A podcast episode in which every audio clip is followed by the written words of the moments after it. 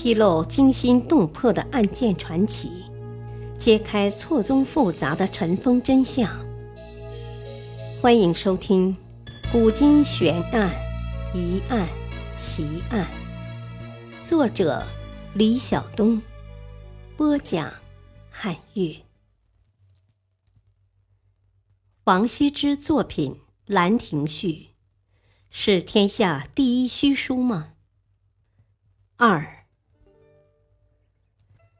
太平广记》收何言之《兰亭记》记载大有不同。何文称，至贞观中，太宗锐意学二王书，仿摹真迹备尽，唯《兰亭》未获。后访之，在辩才处，三次召见，辩才鬼称。经乱散失，不知所在。房玄龄见监察御史萧绎，以智取之。萧绎隐秘身份，乔装潦倒书生，投其所好，意其吟咏，论书作画，成忘年交。后辩才夸耀所藏，出示其悬于屋梁之《兰亭》真迹。《兰亭》遂为萧绎。承系私取此帖，长安复命。太宗命拓数本赐太子诸王近臣，临终谕李治：“吾欲从汝求一物，汝诚孝也，岂能为吾心也？汝意如何？”于是《兰亭》真迹葬入昭陵。何言之自云：以上故事，系闻辩才弟子袁素与永兴寺智勇禅师顾房亲口述说。刘和二说情节选异，一般以为何说漂浮失实，刘说详实可信，片曲与耳语没有了。两者情节虽异。但《兰亭序》真迹埋入昭陵，说法却一致。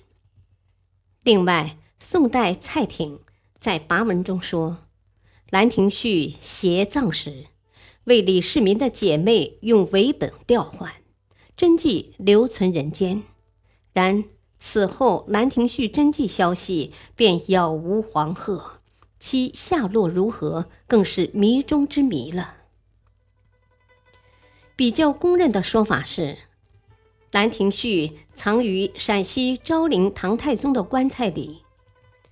唐太宗临死前，他嘱咐儿子李治，也就是后来的唐高宗，把《兰亭序》放进他的棺材。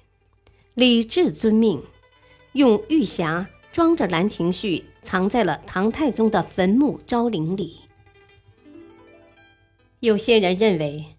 史书虽然记载温韬盗掘了昭陵，发现了王羲之的书法，但是并没有指明其中包括《兰亭序》，而且此后亦从未见真迹流传和收录的任何记载。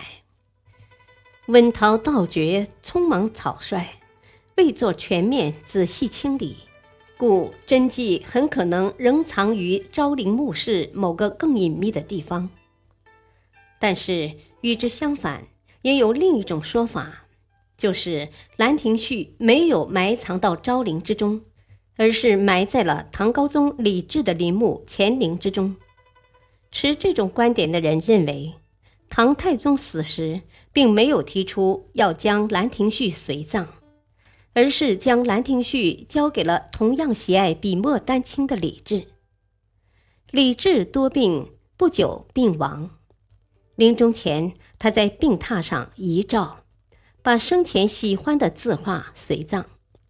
因此，在《兰亭序》失传之后，就有人怀疑《兰亭序》并非随葬昭陵，而是被藏在乾陵。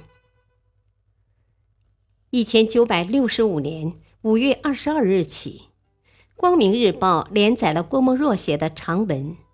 由王谢墓志的出土论到《兰亭》的真伪，他推断当时还没有成熟的楷书行草，并经多方考证，认为《兰亭序》后半部分有悲观论调，不符合当时的思想，从而确认《兰亭序》既不是王羲之的原文，更不是王羲之的笔记，而是王羲之第七代孙永兴寺和尚智勇所依托，即冒名王羲之的伪作。他还进一步提出，现存王羲之的草书是否都是王羲之的真迹，还值得进一步研究。在唐之后，再没有人见过《兰亭序》的真迹，这也使更多人相信《兰亭序》随葬乾陵的说法。总之，围绕《兰亭序》真迹的下落问题，成为长期以来众说纷纭。争论不休的一个历史文化之谜。历史话外音：《兰亭序》又名《兰亭集序》《兰亭宴集序》《临河序》《戏序》《戏帖》。晋代书法家王羲之在绍兴撰写，其文书法具有极高的艺术价值。